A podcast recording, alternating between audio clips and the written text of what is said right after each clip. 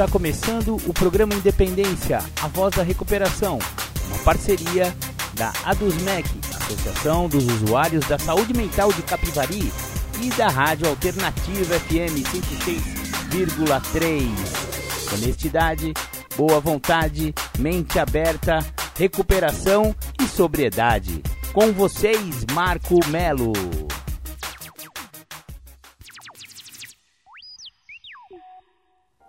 Sejam bem-vindos a mais um programa Independência, a voz da recuperação.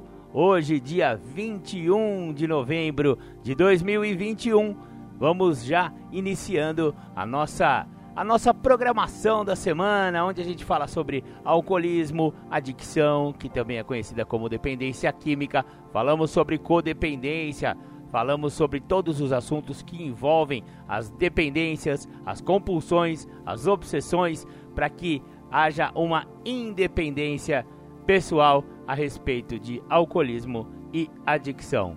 Maravilha, maravilha, para começar o programa, como sempre, vamos ouvir aquele som do The Flanders, Um Dia Perfeito. Muito legal, você ouviu aí o The Flanders, Um Dia Perfeito a música que abre o programa Independência todos os dias, todos os domingos, porque ela trata de um assunto que é muito recorrente, porém chega a ser até um tabu, porque pessoas bem-sucedidas não podem ser alcoólatras. É, é, é o que o senso comum acha a respeito do dinheiro e do, do alcoolismo. Não, o cara é bem-sucedido, ele é estudado, ele é de boa família, não pode ser alcoólatra. Afinal, ele tem controle sobre a vida dele. Porém, o alcoolismo é aquela doença. Isso é uma doença, galera. E uma doença incurável, progressiva e que, se não for estacionada, pode ser fatal. Então você viu que o personagem dessa música, ele é bem sucedido. Ele é ídolo do esporte. Pode ser que ele seja um jogador de futebol. Por que não, né? Um cara que ganha milhões. Um cara desse poderia ser considerado alcoólatra? Um atleta? Então, o alcoolismo não escolhe raça, cor, nível socioeconômico ou cultural. Ele vai é, se instalar em qualquer pessoa. 10% da população, 15% no máximo, vão desenvolver o alcoolismo a partir da ingestão do primeiro gole. Puta Marcão, mas é tão sério assim? É, é bem sério assim. Então, se você tem um filho é, ainda adolescente que não bebeu nunca, que não provou o primeiro gole ainda, não seja você a pessoa que vai incentivar um possível alcoolismo. É, pode ser que ele seja um entre 10. É a mesma coisa que uma roleta russa em um revólver de 10 balas. Você colocaria uma bala num tambor de um revólver de 10 balas, giraria e daria um tiro na cabeça do seu filho? É exatamente isso. Às vezes a gente pensa que é muito radical, esse Marcão só pode estar tá maluco, mas não é bem assim. Por quê? Uma pessoa que prova o álcool e se ele for uma das 10 que podem desenvolver a doença, você está condenando seu filho. É claro que ele vai acabar, a vida vai acabar ensinando ele. Então, se ele não beber na sua casa, ele vai beber em outro lugar, provavelmente, porque as amizades, as festas, a escola, enfim, né? Existem tantas possibilidades de um adolescente ingerir o primeiro gole, mas podemos é, ajudá-lo ao informar essas coisas seríssimas, essas, esses números tão alarmantes, mas verdadeiros. São estatísticas, são ciência. Então é, é, é importante a informação e por isso que existe o programa Independência, trazendo informações sobre alcoolismo, adicção, também conhecida como dependência química, e falamos também de uma outra doença. Às vezes pessoas chamam de doença, outras pessoas chamam de síndrome, os especialistas, né? E alguns falam que é só uma condição ou então só um estado de espírito. Porém, existe a tal da codependência, que é aquilo que acomete a um familiar que convive com um adicto ou um alcoólico. É, você também fica adoecido, né? Para de cuidar de si e começa a cuidar do outro. Essa aqui é a verdade a respeito da codependência, que é um assunto recorrente também, tratamos bastante aqui no programa Independência. Bacana, bacana. O programa Independência do último domingo tratou sobre os 12 passos de narcóticos anônimos que são quase iguais aos do AA, Alcoólicos Anônimos. Hoje, porém, vamos falar de outro assunto também que tem a ver com 12. As 12 tradições de narcóticos anônimos que são muito semelhantes às 12 tradições de alcoólicos anônimos. É mesmo, Marcão, mas não é só 12 passos, não. É, são 12 passos para o tratamento individual, para o tratamento pessoal, para a recuperação individual.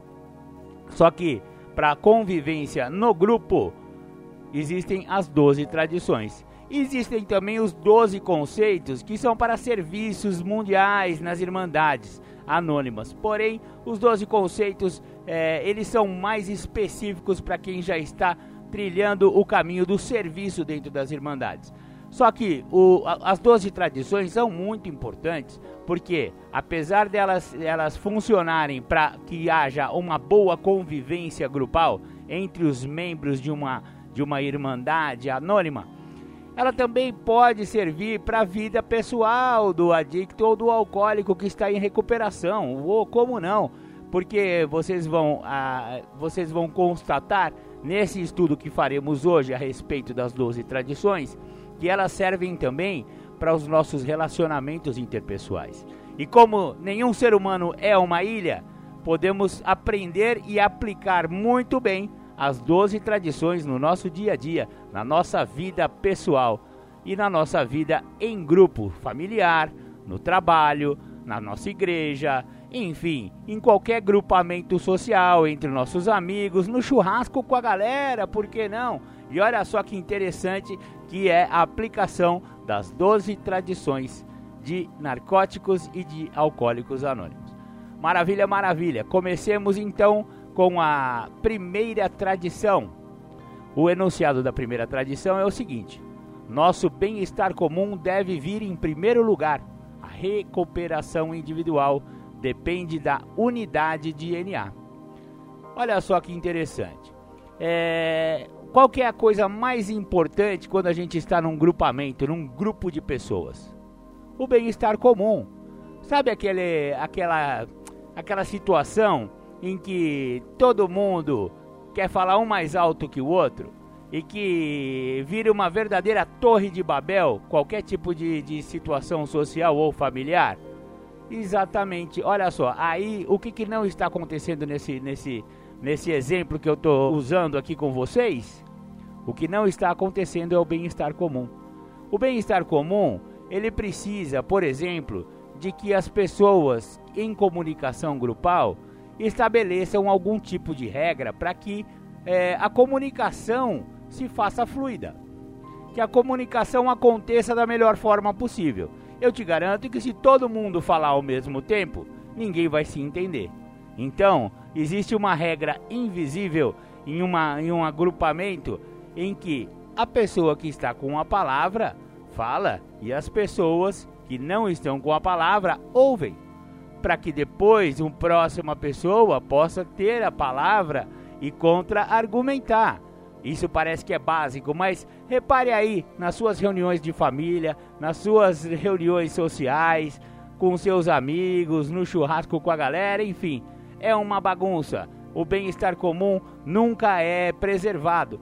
E isso não basta só uh, a gente falar a respeito de comunicação. A comunicação é muito importante, mas também o ambiente em si.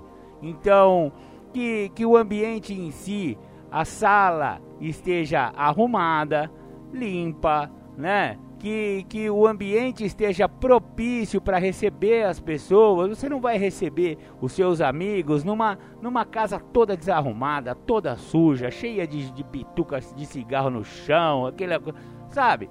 Então, o bem-estar comum deve vir em primeiro lugar. E aí, especificamente no programa de recuperação, ele fala que a recuperação individual, ou seja, a recuperação da pessoa, depende da unidade. Por quê? Porque sozinho já foi provado que ninguém consegue se recuperar. Sozinho, o máximo que o cara consegue fazer é chutar o pau da barraca, chutar o balde e ir pro arrebento. É, bem sabemos como isso acontece, né? Então, o, o grupo é, é, a, é a base da recuperação. Um grupo de pessoas que estão no mesmo propósito, que estão querendo que um não beba, o outro não use droga, e estão todos ali reunidos para conversar a respeito disso, né? Para falar a respeito das suas dificuldades e de o que dá certo para para as pessoas que já estão em recuperação. O que está chegando agora, né? Vai ouvir mais o que já chegou há mais tempo. E essa troca é muito rica e essa troca é o que faz o, grupo funcionar.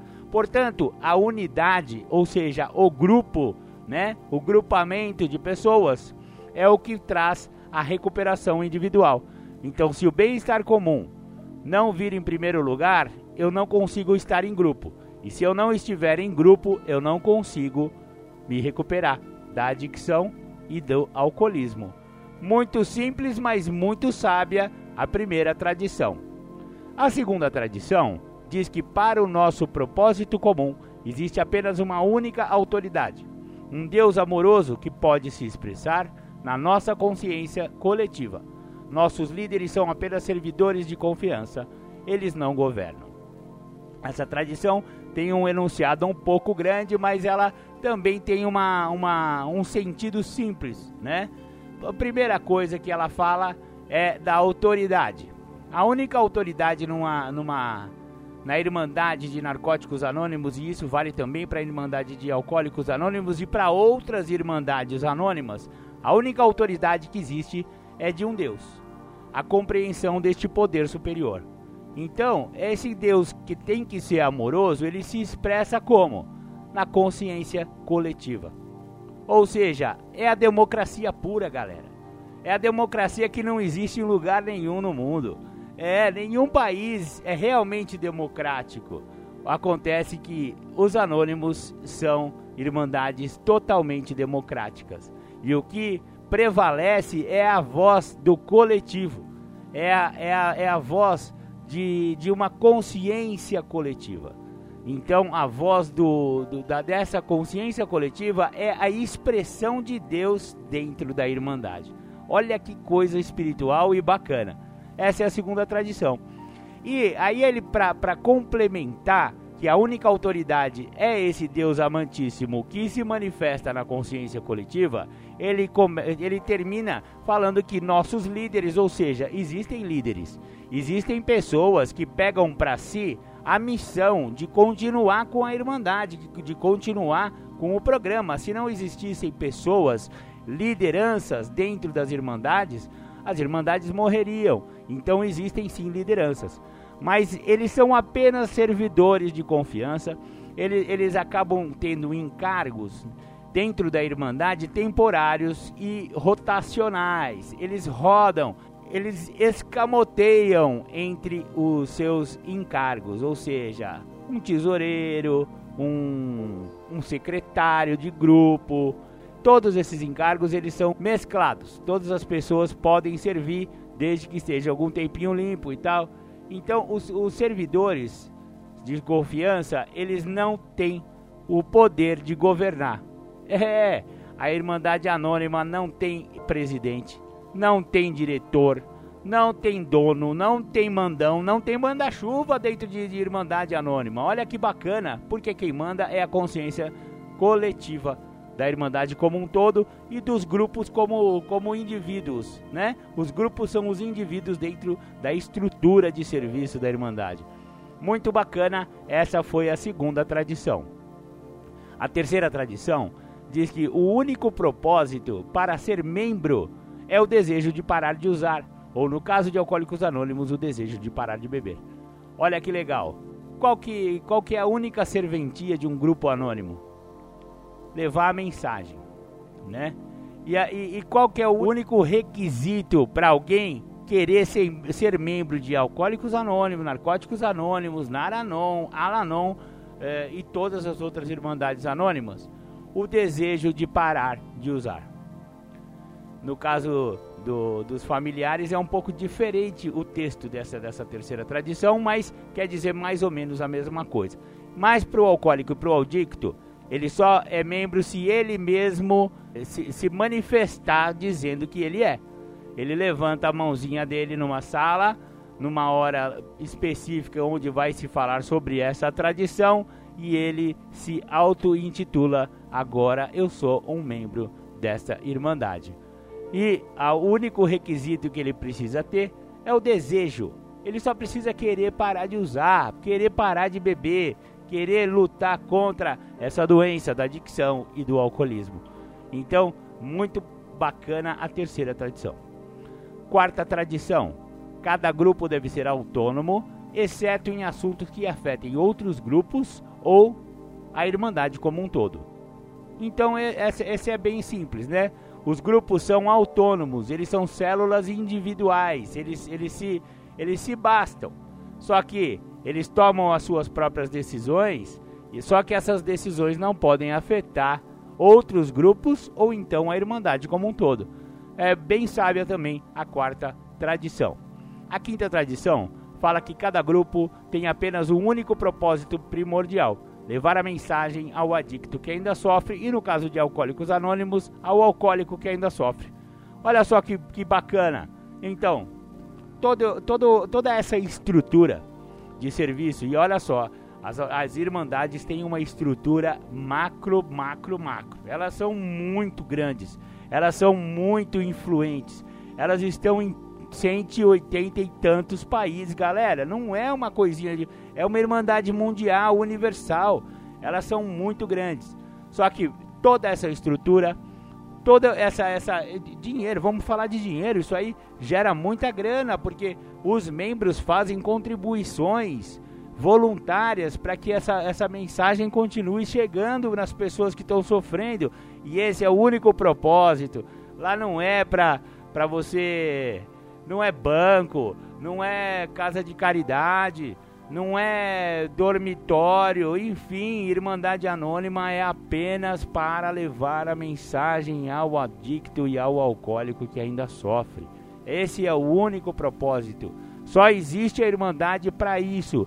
Todos os livros que são escritos, todos os folhetos que são impressos, todas as salas que estão aí de luz acesa e porta aberta para receber aquele que está sofrendo, que está chegando agora, é, é, tudo isso é feito apenas para receber esse cara que está sofrendo. A mensagem tem que chegar, a pessoa tem que saber que existe uma saída para essa coisa que ele acha que não tem mais saída.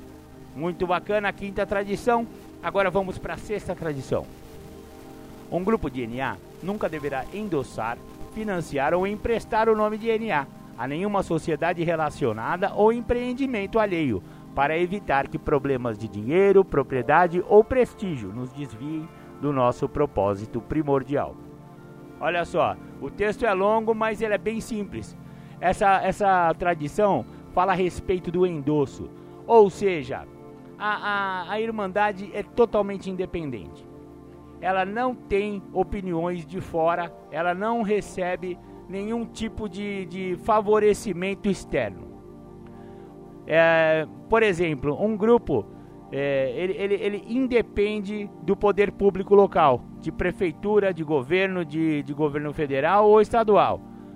Ele não está sob vigilância de polícia, advogado, é, não tem nenhum tipo de, de, de, médico ou de tratamento médico ou psiquiátrico que esteja assistindo a essa irmã. Nada. Absolutamente ninguém de fora opina nas coisas internas. Então, um grupo não endossa, não financia e não empresta o nome da, da Irmandade a ninguém e nem a outra irmandade anônima que pode ser co-irmã, só que cada uma é totalmente independente, né? Então, é, com isso, não há propriedade, não há, não há, não há nada que faça com que a mensagem não chegue, né? Que não atrapalhe o propósito primordial do grupo, que é levar a mensagem, né? Tudo isso é para preservar o propósito primordial que é levar a mensagem ao alcoólico ou ao adicto que ainda sofre. Então, não existe nenhum tipo de endosso. Essa é a sexta tradição. Agora vamos para a sétima tradição. Todo grupo de NA deverá ser totalmente autossustentado, recusando contribuições de fora. Aí vem uma tradição que é muito importante, que é quando uma quando o material e o espiritual se juntam. Mas Marcão, como assim material e espiritual se juntam na sétima tradição? Se juntam sim. A sétima tradição, ela fala de dinheiro. Ó, é, infelizmente estamos num mundo que é regido pelo, pelo vil metal. Sem dinheiro nada se faz nesse mundo. Então a Irmandade também precisa de dinheiro. Para que que precisa de dinheiro? É para enriquecer o pastor? O não, não é para enriquecer, porque não tem pastor, não tem líder. A gente já viu que não existem líderes. Ninguém se locupleta de nada dentro da Irmandade Anônima. Esse dinheiro só serve para levar a tal da mensagem que é o propósito primordial. Olha só que legal. Então, é, é, é, os membros voluntariamente contribuem com o que eles quiserem e puderem, quando eles quiserem e puderem, para que a Irmandade sobreviva. Então, muitos grupos pagam aluguel, muitos, muitos grupos precisam de ajuda, prestam ajuda ao alcoólico e ao adicto que ainda sofre, imprimem é, livros, imprimem, compram, né, da Irmandade como um todo, toda uma literatura de suporte à recuperação.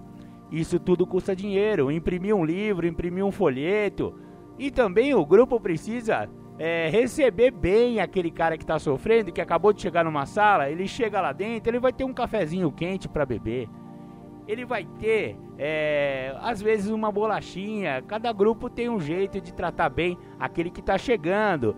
E, e podem pagar aluguel, pode água, luz, né? Tem um número de telefone para linha de ajuda, né? Um grupo geralmente tem um celular, né? Que fica com algum companheiro que precisar, quando alguém ligar, enfim, né? Existem vários custos e esses custos são supridos pela própria Irmandade. Por quê? a Irmandade não recebe um centavo de fora, para que a própria sexta tradição que a gente acabou de falar, ela também não seja quebrada. Como não existe endosso e não existe ninguém que manda dentro da Irmandade, a não ser o próprio membro, né, a sua consciência coletiva, então também não existe uma maneira da gente receber, né, da Irmandade receber contribuições de fora, de terceiros, porque se você começar a associar a Irmandade com dinheiro de fora, você também começa a perder o seu propósito primordial. A pessoa que doou por fora vai querer, vai ter algum tipo de interesse nisso. Afinal, estamos falando do mundo de hoje, do mundo de um mundo regido por ganância, né? Então, não aceita-se doações de fora. Oitava tradição de, de Narcóticos Anônimos diz assim: Narcóticos Anônimos deverá manter-se sempre não profissional, mas nossos centros de serviço podem contratar trabalhadores especializados. Então não existem profissionais independência química dentro de, de NA. A Irmandade pode contratar secretária, pode ter escritório, pode ter, enfim, né, quadros de funcionários para que a Irmandade gire, né? Então existe Existe, apesar de ser, não serem profissionais, podem contratar trabalhadores especializados para algum fim. Nona tradição: NA nunca deverá organizar-se como tal, mas podemos criar quadros de serviço ou comitês diretamente responsáveis perante aqueles que a quem servem. A, a essa tradição diz que é, dentro da Irmandade quadros de serviço vão ser criados, né? Comitês de serviço vão ser criados para que essa mensagem chegue. Tudo é para levar a mensagem.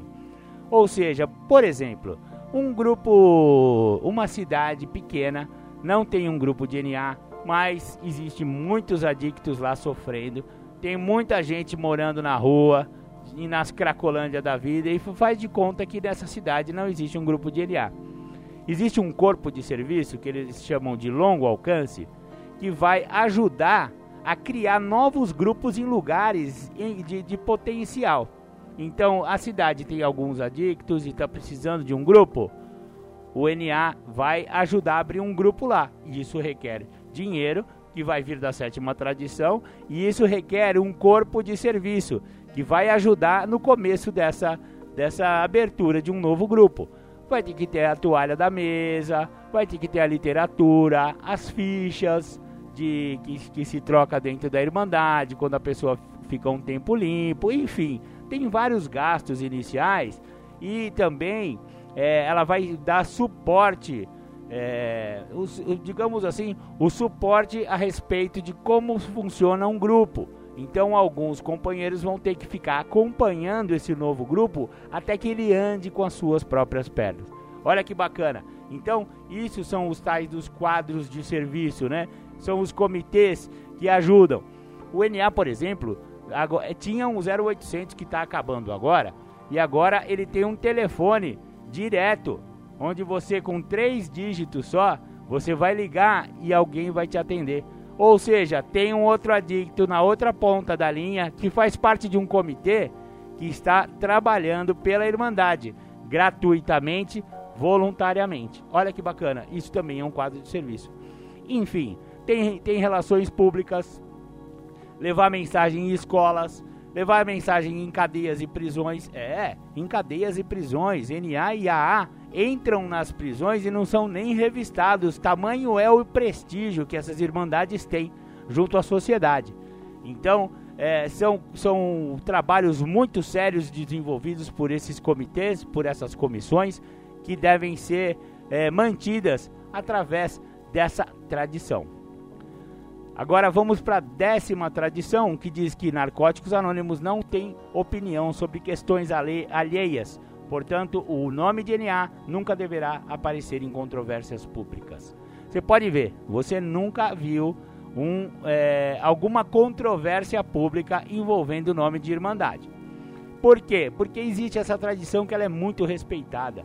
As pessoas não comentam, não entram em controvérsia, não opinam a respeito de política, de nem a respeito de, da própria adicção e da própria dependência química e do próprio alcoolismo. Você pode ver que a opinião de narcóticos anônimos é sempre neutra. Estão lá para receber aquele que já está sofrendo, que perdeu para o álcool e para as drogas e está chegando numa sala só. Não opina em questões alheias, não faz nenhum tipo de controvérsia pública. Isso é uma maravilha. Décima primeira tradição, nossa política de relações públicas baseia-se na atração, não em promoção. Na imprensa, rádios, filmes e internet precisamos sempre manter o anonimato pessoal. Então, essa também é muito importante e eu levo muito a sério essa tradição aqui no programa Independência. Toda vez que a gente recebe aqui um membro de Alcoólicos Anônimos ou um membro de Narcóticos Anônimos, a gente faz questão de omitir a sua identidade. Ele é sempre anônimo, né? O anonimato pessoal é sempre preservado. E eu mesmo, Marco Melo, nunca falei que eu sou membro de Irmandade alguma. E se eu falei, eu menti, porque eu não falo isso aí. Eu, eu, eu, eu sou um cara que teve problemas com álcool e droga, e que encontrou uma nova maneira de viver. Eu tô limpo, sóbrio há mais de nove anos, mas eu não falo que eu sou membro de nada e nem falo em nome de irmandade alguma. Eu quero deixar muito claro isso aqui, porque às vezes as pessoas podem falar: pô, ó, Marcão lá tá, tá quebrando a 11 primeira tradição, tá no rádio falando que é membro. Não falo que é membro, não. Eu sou só uma pessoa que está tentando uma vida diferente em recuperação. Só que eu não falo nem da onde eu vim, né? Então é muito importante a décima primeira, porque estamos num programa de rádio afinal, né? Então você pode ver que toda vez que vier algum convidado aqui do programa Independência, a gente vai sempre preservar o seu anonimato pessoal. Décima segunda e última e muito importante tradição. O anonimato é o alicerce espiritual de todas as nossas tradições, lembrando-nos sempre de colocar os princípios acima das personalidades. Essa é, é, é uma tradição importantíssima, é o alicerce espiritual. Por quê?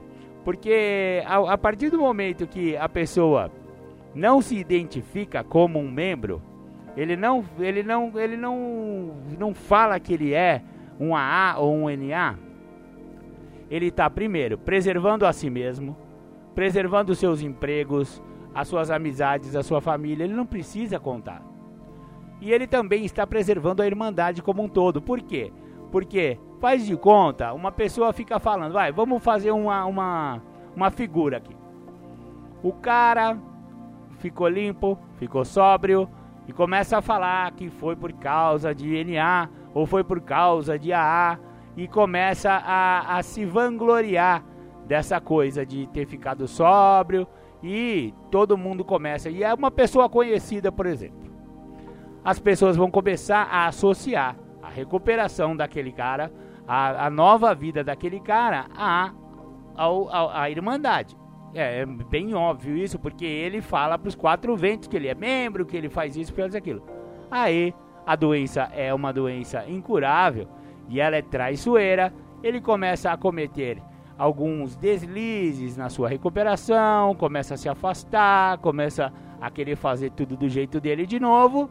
E uma hora ou outra, o que, que acontece? Ele ergue o bracinho dele no balcão de bar, toma uma, depois vai na biqueira, usa droga e aí, você já viu, né? Onde que ele vai parar? Vai voltar tudo aquilo que ele era antes de começar todo esse processo. Ou seja, é, vai ficar evidente. A sociedade vai enxergar aquele cara todo arrebentado. Olha só quem tá ali, não é o. o faz de conta que é José o nome do cara. Não é aquele José lá que ficava falando que estava sobre limpo graças à irmandade de tal, tal, tal que ele era isso, que ele era aquilo, e que. Exatamente, olha onde ele foi parar. O que, que a sociedade vai pensar?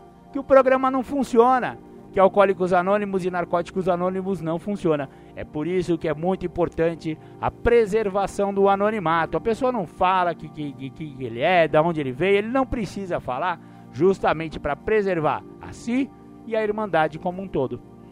Muito bacana, você vê que é, todas essas tradições elas podem também ajudar na vida pessoal das pessoas, tanto de membros como de pessoas normais que não usaram droga, álcool e droga, que né, só são simpatizantes com o programa. E muita sabedoria pode vir daqui, dessas 12 tradições de narcóticos e de alcoólicos anônimos. No caso, o texto que eu li é sobre as 12 tradições de narcóticos anônimos. Bacana, bacana, já falei demais. Nossa, esse Gordelo fala muito, falo mesmo. Mas eu falo a respeito de recuperação. Então é uma fala de Deus. Maravilha, maravilha. Então vamos ouvir um som de recuperação aí. E daqui a pouco a gente volta. Ah, eu esqueci de falar para vocês. Hoje vai ser muito especial a segunda parte do nosso programa. Que fomos autorizados a, a apresentar. Foram três aulas, três videoaulas do do Paulo Campos Dias.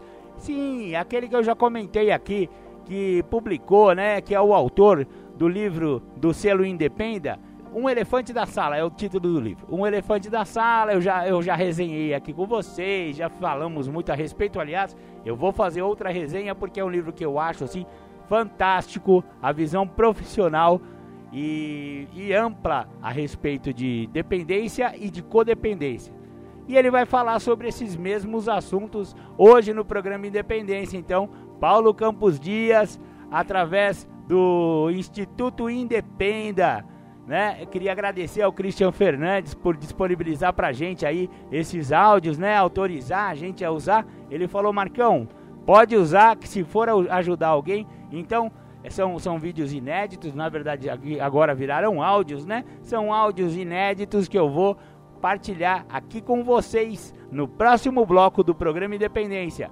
Então, até já, ouça um som de recuperação aí, galera.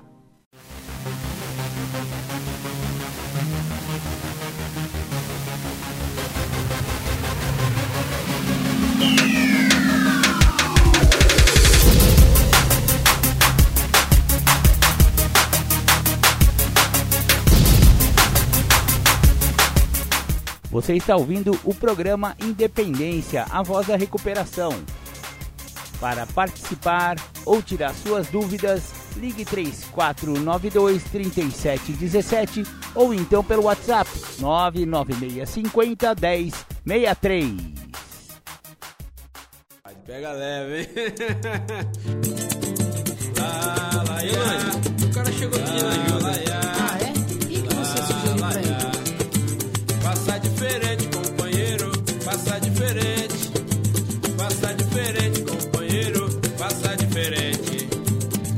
Você chegou precisando de ajuda e eu te falei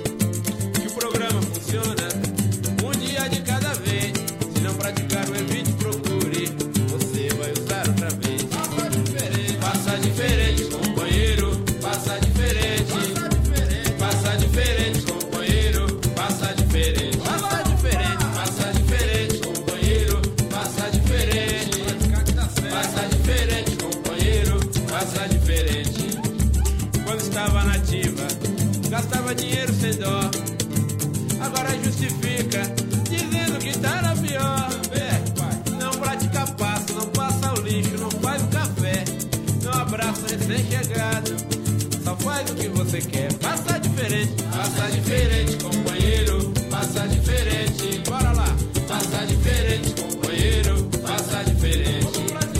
Passa diferente, companheiro. Passa diferente.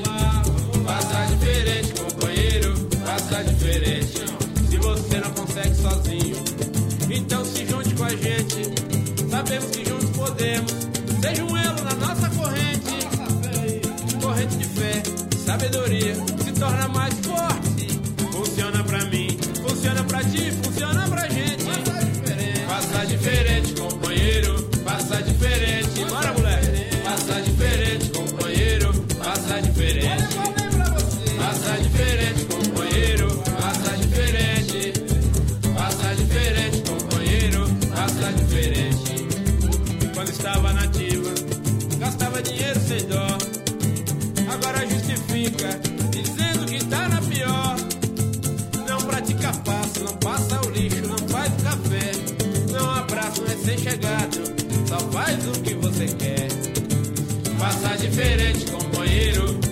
Diferente. Diferente, companheiro, passa diferente. Passa diferente, companheiro, passa diferente. Passa diferente, companheiro, passa diferente. Se você não consegue sozinho, então se junte com a gente. Sabemos que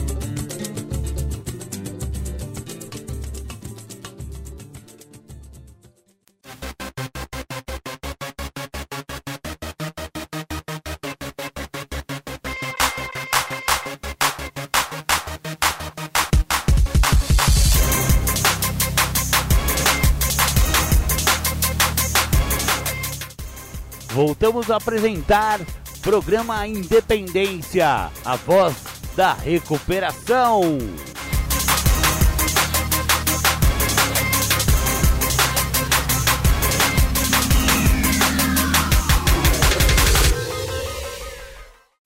Beleza, depois dos nossos apoios culturais, voltamos com o programa Independência. Como prometido, agora o segundo bloco do programa Independência vai ter uma aula, uma capacitação em dependência química feita pelo Paulo Campos Dias, autor do livro Um Elefante na Sala, é, um oferecimento do, do Instituto Independa. Muito obrigado, Instituto Independa. Muito obrigado, meu amigo Christian Fernandes, por disponibilizar pra gente essas aulas maravilhosas. Vocês vão gostar, eu tenho certeza. É, o tema é Entenda a Síndrome da Dependência Química. E a família do dependente vai falar de capacitação, como é possível tratar essa doença e como se recuperar. Então, com vocês, Paulo Campos Dias. Olá, eu sou o Paulo Campos Dias, psicoterapeuta especializado em dependência química, tratamento de familiares e dependentes químicos. Este é o primeiro vídeo da semana da dependência química. Nós vamos ter uma trilogia onde neste primeiro vídeo eu vou estar contando para vocês sobre a síndrome da dependência química. Eu vou utilizar a história de uma pessoa que se tratou para que nós possamos entender a progressão, desde o processo do experimento, a experimentação, depois a continuidade do uso, desconhecimento e efetivamente o que ocorreu, vocês vão ficar sabendo ao longo dessa exposição.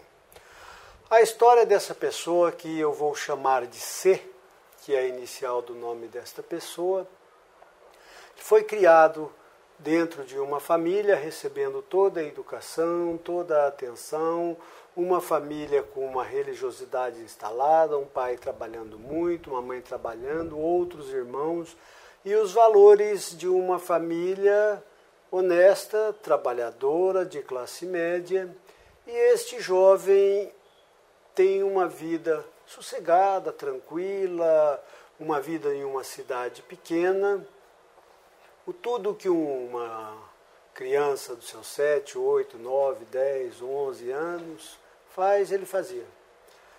Até que aos 12 anos, pela primeira vez, ele toma contato com bebida alcoólica através do próprio irmão. Ele experimenta um pouco de caipirinha e relata ter sentido uma sensação muito boa. Mas foi um experimento com 12 anos de idade. Passa-se 13 anos, com 14 anos, ele vai para uma cidade vizinha, na casa dos tios, numa época de verão, e vai passar lá as férias de verão. Ali ele toma contato novamente com a bebida alcoólica. Primos mais velhos ele toma, junto com esses primos, uma bebida que ele diz chamar-se pipermint. É uma bebida à base de menta, bem adocicada, com pedras de gelo, e a sensação foi muito boa, além do que o paladar também. Só que passou muito mal, porque tomou uma quantidade acima do que ele poderia suportar, teve náuseas, teve um vômito, e não lembra o que aconteceu. Teve, da primeira vez, um apagamento porque deve ter tomado uma quantidade razoável. Acordou no outro dia com um mal-estar muito grande, os primos e o irmão mais velho até dando risada do que tinha acontecido, acontecido. O tio o avisara que iria falar aos seus pais e ele foi então remetido de volta para sua cidade e não bebeu mais até completar 17 anos. Aos 17 anos, ele relata que tomou contato com cerveja e não gostou da cerveja, um sabor muito ruim, mas ficou aquela sensação razoavelmente boa para ele tomando cerveja mais uma vez junto a esse irmão mais velho e um amigo desse irmão, ele foi se acostumando. Uma vez, duas vezes, três vezes, e foi criando, sem que soubesse, uma tolerância orgânica. Com o tempo, ele passa a experimentar um destilado. Tomou pela primeira vez o uísque e já ao final dos 17 anos foi para a universidade, já indo para uma cidade maior, indo para a capital, indo para São Paulo. Ele toma então na universidade contato com outras pessoas que bebiam e sem que percebesse, às vezes ao final do mês, uma festa do diretório acadêmico, o pessoal bebendo, ele lá tomando um uísque, tomando uma caipirinha e já conseguia beber cerveja numa quantidade razoável. 18 anos, 19 anos, foi tendo uma progressão na bebida. Até então não tinha prejuízo nenhum com o álcool, até que começou a ter algumas dificuldades e passou a fazer uso de medicações, Um amigo, entre aspas, um colega do serviço onde ele trabalhava, disse que quando sentia aquele mal-estar ou quando tinha dificuldades, tomava uma, um remédio e deu a ele esse remédio que ele veio a saber posteriormente tratar-se de um benzodiazepínico que na época era o chamado diazepam composto. Tomou esse diazepam. Tomou, passou a semana relaxado, na, no final de semana bebeu novamente, tomou mais um remédio e foi dando continuidade. Conseguiu se formar em ciências econômicas, economia.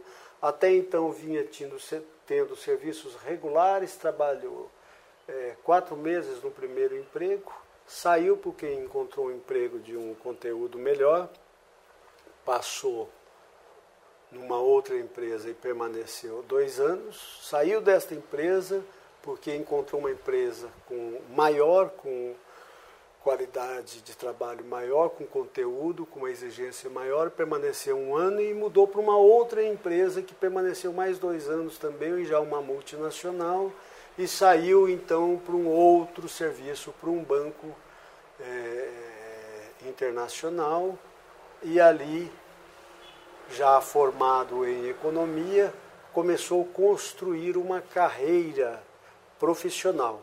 Junto da carreira profissional, muita bebida alcoólica.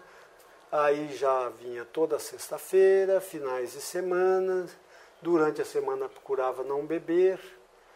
Começou um relacionamento afetivo que terminou em casamento alguns anos depois. Porém, antes disso, sem que ele soubesse, a tolerância orgânica foi exigindo cada vez mais quantidades.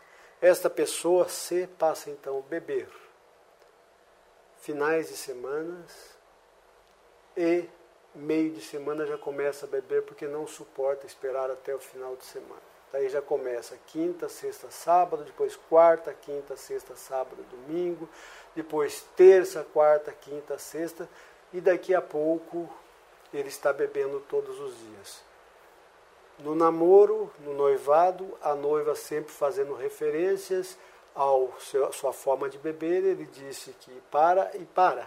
Consegue, fica parado. Três meses, seis meses, mas retoma e retoma com uma volúpia maior, volta normalmente tomando cerveja e posteriormente tomando vodka, tomando conhaque, tomando uísque e sempre fazendo uso de medicações. As medicações agora já não em número de um comprimido, mas muitas vezes usando uma cartela de 20 comprimidos durante uma semana. Um uso já abusivo, pesado e tentando equilibrar as coisas nesse sentido. A noiva cobra outra vez, ele para mais um tempo e aí se casa. Vem o alcoolismo pesado, como se tivesse ali já uma garantia de que já estava tudo bem, mas o álcool não foi atrapalhando na carreira profissional. Ao contrário, ele conseguia, porque não, não teve a sua inteligência afetada, não teve a sua criatividade afetada e a vida universitária também, porque depois desta faculdade ele vai para uma outra faculdade e conclui também o curso de administração, com mais dois anos, e se então faz uma especialização, faz uma pós-graduação, faz um mestrado e começa também lecionar, trabalhar nessa instituição financeira, beber e ser tabagista e eventualmente um cigarro de maconha, eventualmente uma carreira de cocaína, mas nada em doses dependógenas, algo que ele citava fumar assim a cada dois, três meses, muito eventualmente, mas não comprava, às vezes na roda de amigos, um, dois, três pegas, mas não era muito, segundo ele afirmava, ser a sua praia. O que ele efetivamente gostava mesmo era a bebida alcoólica. Casou-se e quando casou-se já era formado em economia, administração de empresas, estava tinha cursado direito, não conseguiu finalizar direito, deixou a última, o último ano para retornar, não retornou, dava aula, dava cursos fora, é, tinha um bom rendimento, consegue comprar o seu apartamento, o seu veículo, tem bens, casa e o casamento naufraga. Não demora muito, tem uma filha, mas não suportou o relacionamento com a bebida e isso afetou diretamente o casamento. A esposa, percebendo que ele não iria conseguir parar, ela entra com o pedido de divórcio. Entrou com o pedido do divórcio, não é que tenha acelerado o seu alcoolismo. Na verdade, se se vê numa condição onde já não tinha muitas pessoas para cobrá-lo, e aí ele bebe. Tem mais tempo, não precisa mais chegar cedo em casa, sobra mais tempo para beber, a doença vem cobrando e ele vai bebendo. Vai bebendo cada vez mais, cada vez mais, em quantidades maiores, e não percebe que a doença o havia pego. Ele cita que no trabalho onde ele estava, por três ou quatro vezes ele sofreu intervenções de chefia falando a respeito do seu comportamento, que o álcool já estava aparecendo dentro do seu ambiente de trabalho e ele todo, não, não, não, não seguiu as orientações. Segundo ele, esses chefes de alguma forma foram transferidos e ele se viu ali na condição de continuar bebendo. E foi bebendo. Passa um ano, passa dois, e na área profissional ainda assim foi galgando posições, galgando posições, passou do nível de chefia, encarregado para chefia, subgerência, gerência, vice-direção. Um executivo bem relacionado, frequentando bons lugares, boas roupas, mas bebendo muito. O rol de amizades de pessoas que bebia, o local de frequência sempre havia bebida, as viagens sempre bebendo pelo país todo, por todo, para todas as regiões, sempre era enviado para uma região, para outra, chegava normalmente aos domingos à noite de São Paulo para outra cidade. Quando chegava nessa cidade já se embebedava. Segunda-feira de manhã tomava a medicação, ia trabalhar. À noite, nesses lugares fora, também bebendo, bebendo. Não reatou o relacionamento e os anos vão passando. Ele com 30, 31, 32 anos começa a dar problemas no trabalho ainda assim se segura. Ele relata que um dos seus chefes o chamou, conversou a respeito, diz estar muito preocupado com o seu comportamento. Ele consegue temporariamente afastar-se do álcool, mas sempre ficando à base de medicação e muito cigarro. Passa então, segundo ele, de 15 cigarros por dia para aproximadamente 30 cigarros por dia, uma carteira e meia de cigarro. Começa a ter um problema de peso, vai ganhando peso sem perceber, vai sentindo-se cansado, começa a ter muitos lapsos de memória, muitos apagamentos, não se recorda no dia seguinte o que estava, o que fez na noite anterior não se recorda muitas vezes onde deixou o carro, não se recorda o quanto gastou e o seu salário começa a ficar comprometido pelo seu estilo de vida. Começa a gastar muito mais e, segundo ele, entrar no cheque especial, no limite cheque especial, pagando juros exorbitantes e a parte financeira começa então a ficar comprometida. Desfaz-se do único bem que tinha até então, um apartamento, e vai morar num hotel. Vai morar num hotel, vai gastando dinheiro com diárias, gastando dinheiro com diárias, e o dinheiro vai indo pelo ralo e ele não vai percebendo o que, que está acontecendo. Nunca recebeu uma abordagem sobre o que era alcoolismo, o que era dependência química. Ouvia, sim, pessoas com julgamento de valor. Certa feita, ele disse que foi para uma outra região trabalhar e à noite todo mundo saiu para beber. Ele foi beber junto com o pessoal, mas um colega de, de cargo equivalente, brincando entre aspas, falando: Nossa, pé de cana, como você bebe. E ele se preocupou com aquilo. E a pessoa ainda o chamava de inchado, porque disse que o rosto dele estava inchado. Isso, de certa forma, o alertou, mas ele não conseguia mais parar. A partir deste momento, era como um carro sem freio, ladeira abaixo, destruindo tudo que passava pela frente, tudo que tinha dos lados, e foi ladeira abaixo. Um ano, dois anos, três anos, até que, aos 34 anos, ele não foi demitido por ser um executivo, mas foi chamado para uma reunião e pediram que ele colocasse o cargo dele à disposição. Assim ele fez, caso contrário, ele seria efetivamente demitido. Recebeu todos os benefícios que tinha direito, recebeu uma bonificação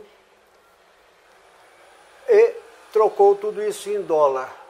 Na época era a década de 80, tinha aquelas max desvalorizações do dinheiro da época, max desvalorizações e max valorização do dólar. Assim que ele trocou o dólar, deu uma max de 30, então ele, entre aspas, ficou rico da noite para o dia, mais 30%. E isso ele diz que teve a sensação de que ele era um cara de sorte, que não precisaria trabalhar. Vou tirar um tempo de férias e depois eu procuro emprego. Até porque eu sou, ele, ele se dizia ser muito conhecido no mercado e que as portas se abririam facilmente para ele a hora que ele bem entendesse. E assim fez.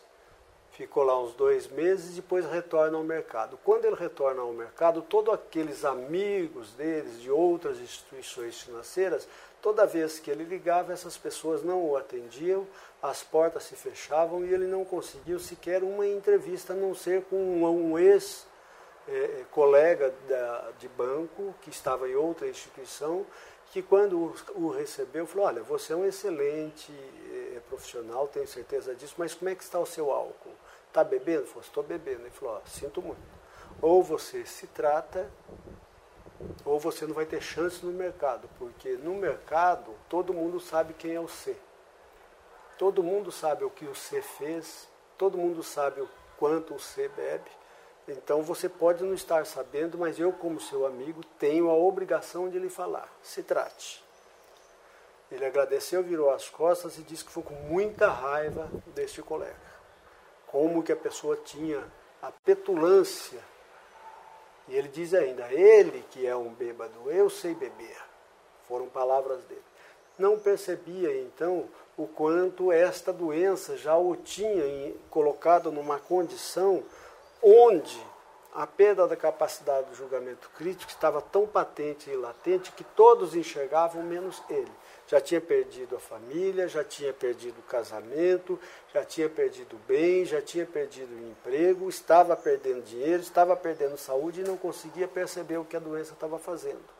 Os anos se passavam, ele bebendo já dos 17, já com 34 para 35, e aí vendo que ninguém mais abria as portas para o emprego, ele resolve montar um negócio próprio, vai para o litoral norte do estado de São Paulo e monta uma empresa de transporte de materiais de construção, também junto com uma fábrica de blocos para construção e um depósito para construção em sociedade com um amigo que também era alcoólatra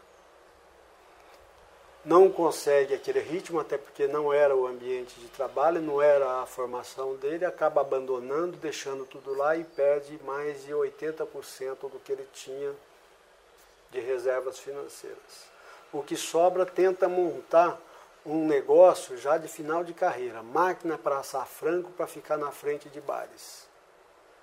Bebia mais do que de costume, porque já estava agora num ambiente propício para isso e o que produzia de frangos assados comia com outros alcoólicos que estavam por ali e o prejuízo foi a cada vez mais até que ele perde absolutamente tudo. Não tem mais é, emprego, não tem mais dinheiro, está agora morando de favor na casa dos pais aos 36 anos de idade. O pai já salientando que não iria suportar muito tempo, ele já tomando três porres por dia, de manhã, vai para a casa dos pais, dorme até duas horas, acorda, toma outro porre até seis, sete da noite, volta, dorme até meia-noite, toma outro porre, vai e assim sucessivamente. Já está bebendo de manhã, algo que ele jamais pensara, passa a tomar cachaça e ele já havia prometido que jamais colocaria uma bebida desse jeito em sua boca e agora está tomando cachaça não tem dinheiro para outras drogas, não tem dinheiro para comprar remédios, e é cachaça, e é cachaça, e vai cachaça. Apagamentos, crises incríveis de gota, mal consegue andar, certa feita pede para ir ao hospital, ingessa as duas pernas, não tem dinheiro mais para pegar condução, perdeu o seu meio de locomoção, vai até o metrô, consegue um bilhete de desempregado, Muitas vezes passa o dia todo dentro do metrô, para cima e para baixo, dormindo, parando, muitas vezes colocando o único terno que sobrou, porque queria sentir-se novamente pertencente àquele meio profissional, quando ele via as pessoas saindo cedo, ele às vezes colocava o terno e saía e ia também com as pessoas, para sentir-se como se estivesse trabalhando, como se fosse uma pessoa útil aumentava o quadro de depressão, um, até que o momento entra numa depressão grave, fica três meses completamente recluso, pensamentos suicidas, não cuida mais da higiene, a barba cresce, as unhas crescem, o cabelo cresce, não toma banho, não se alimenta e fuma muito e bebe muito e fica recluso e são pensamentos recorrentes em como acabar a vida. Certa feita vai até um prédio da Avenida Paulista, sobe até o 25º andar, olha, porém não tem coragem de saltar, acha que se tomar mais uma ou duas doses terá coragem o suficiente para saltar, vai, começa a beber, bebe, bebe, bebe, bebe e esquece-se que ia morrer ou iria se matar vai embora, passa a dormir em lugares públicos e vai perdendo tudo. Um executivo, um ex-executivo, uma pessoa com duas formações superiores, com pós-graduação, com mestrado, com cargo de executivo, ora dorme no jardim, ora dorme numa praça, ora vai para a casa dos pais, dorme no quintal do lado de fora porque o pai não está o aceitando nessa condição. Até que um dia, indo pelo metrô, ele vai passar com um bilhete, o segurança do bilhete, a fiscalização do, do metrô, recolhe o bilhete porque já tinha mais de um ano que ele estava usando o bilhete. Ele tem então 37 anos. E agora não tem mais nem meio para se locomover. Ele literalmente derrama lágrimas, chora. O chefe da estação pergunta qual era o problema, ele disse, olha, o único, a única forma que eu tenho para procurar emprego é porque eu tenho um bilhete. O chefe da estação diz, olha, ele tem um emprego, está aberto certas inscrições aqui numa permissionária do metrô, se lhe interessar, ele falou, me interessa. Aí ele foi, foi para trabalhar como auxiliar num serviço que não necessitava uma escolaridade, escolaridade média. Ao chegar lá, ele o, a pessoa que o recebeu falou, nossa, mas pela sua formação tem um emprego com conteúdo um pouco melhor. Foi então encaminhado para recursos humanos. Fez todos os testes, passou, a pessoa o encaminhou. Quando chegou no outro, olharam o currículo dele e falou, olha, tem um trabalho para você de encarregado aqui. Caiu do céu. Ele foi lá, passou, foi recebido por diretor e conseguiu um emprego. Conseguiu um emprego, permaneceu uma semana à base de medicação sem beber. Não tinha dinheiro, pegou emprestado o dinheiro da sua mãe para se locomover, para se alimentar e foi indo. Uma semana depois, tomou meia cerveja, achou que não tinha problema, que sabia como controlar. Passado o tempo, foi bebendo, bebendo, bebendo. Cinco meses, foi demitido por alcoolismo.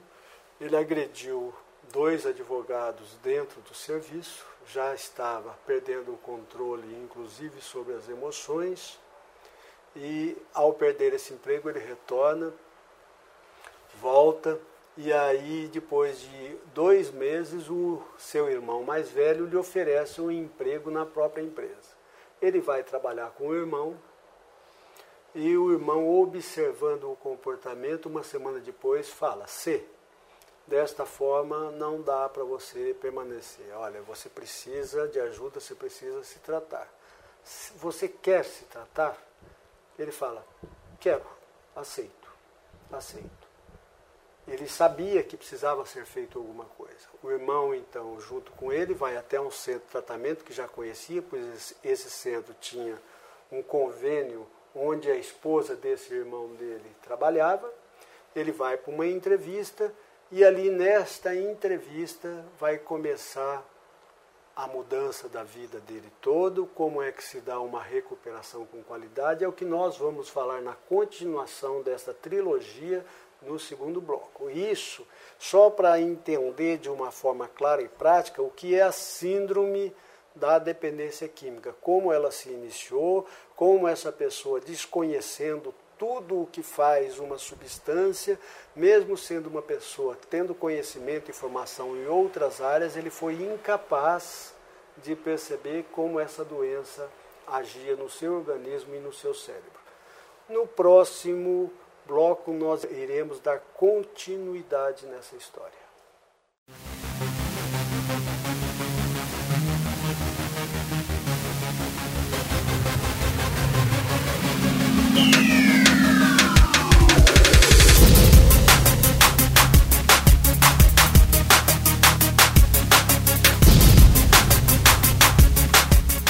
Você está ouvindo o programa Independência, a voz da recuperação. Para participar ou tirar suas dúvidas, ligue 3492 3717 ou então pelo WhatsApp 99650 1063. Nós vamos falar agora como é possível se tratar e se recuperar com qualidade. Nós vamos dar continuidade a uma história que começamos na semana anterior. Portanto, se você está assistindo este vídeo, mas não assistiu o vídeo anterior, retorne, assista ele completo para que este segundo bloco possa fazer sentido e você entenda perfeitamente sobre o que nós vamos falar agora que como é possível se tratar e se recuperar com qualidade, que é o segundo vídeo da semana de dependência química. Pois bem, se re, é, recebe então do seu irmão um convite para se tratar, porque ele vinha já num quadro de alcoolismo, de dependência de medicações muito pesada, muito forte, que o levara a perder emprego, perder casamento, perder família, perder bens como seu apartamento, perder todas as reservas financeiras e chegar, quando foi abordado pelo irmão, apenas com uma troca de roupa, um par de sapatos já completamente desgastado e apenas uma troca de roupa que ele chamava de roupa social, uma camisa de manga comprida e uma calça social, entre aspas, que já estava sem lavar há um bom tempo. Já não conseguia cuidar da sua aparência porque o rosto estava sempre inchado pela intoxicação de álcool e de medicação. Ganhou um sobrepeso que o incapacitava de ter uma marcha perfeita, porque eram dores muito fortes nas articulações e decorrência de crises de artrite por conta é, é, do, do, do, excesso do álcool e principalmente de crises de gota que ele adquirira, começa a ter picos hipertensivos e quando vai ao irmão, o irmão lhe arruma um emprego, percebe que ele não consegue dar conta do básico. E ora, olha que este paciente tinha dois cursos superiores, uma pós-graduação, um mestrado e um curso superior interrompido, faltando é, é, dois semestres, ele não consegue se formar.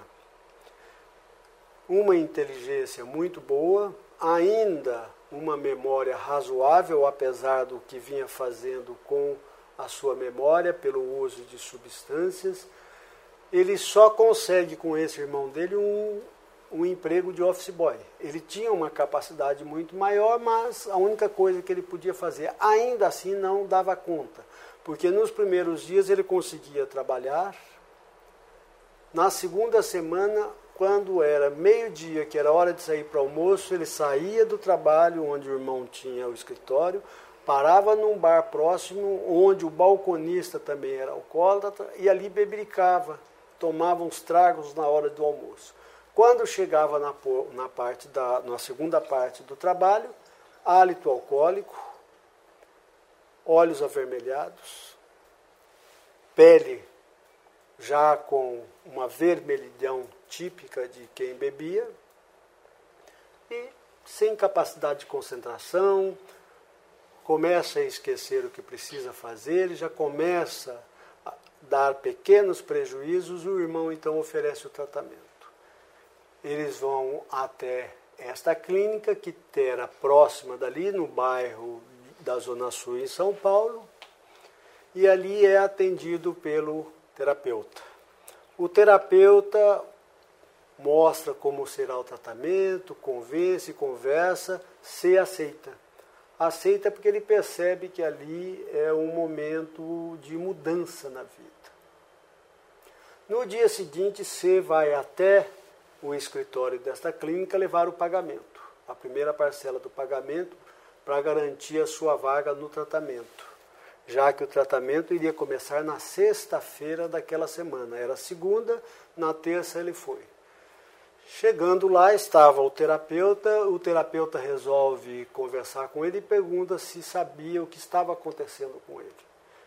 Ele, pela primeira vez diante de um profissional e sem ninguém próximo dele, ele faz então uma espécie de desabafo e diz para o terapeuta o seguinte: Olha, o que está acontecendo comigo eu não saberia lhe dizer com certeza.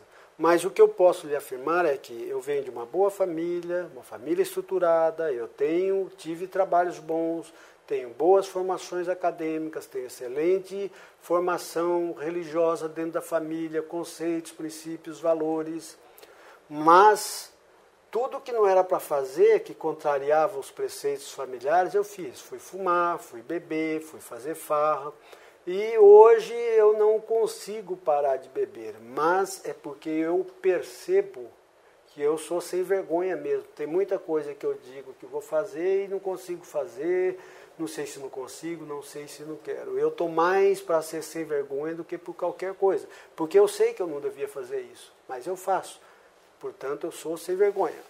Não foi nestas palavras, mas a intenção que ele passou para o terapeuta fora esta. O terapeuta, então, lhe diz que aquilo não era sem vergonhice.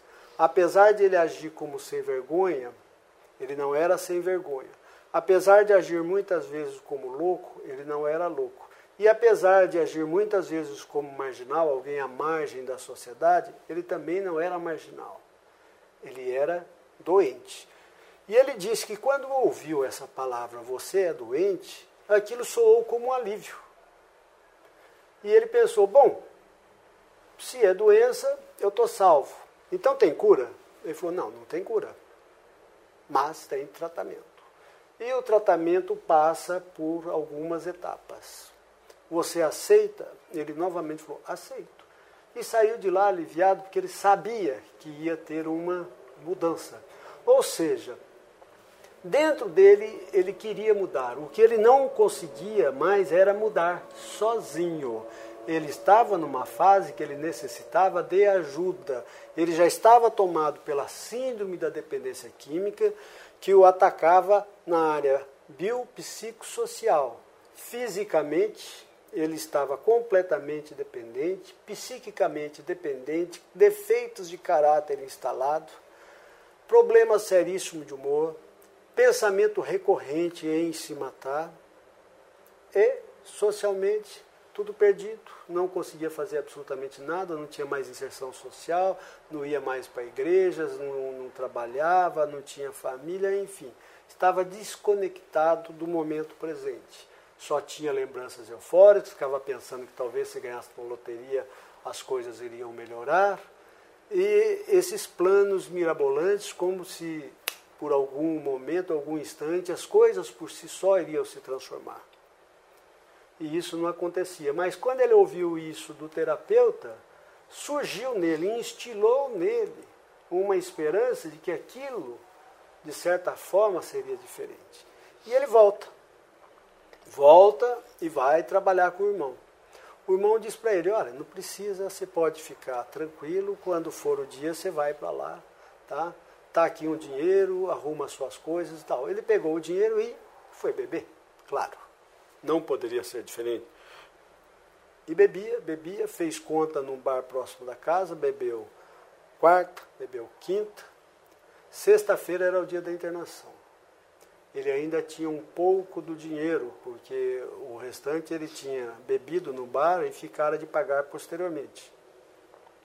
O pouco de dinheiro que tinha, ele saiu na sexta-feira, era um feriado naquela época, e ele foi rumo à clínica.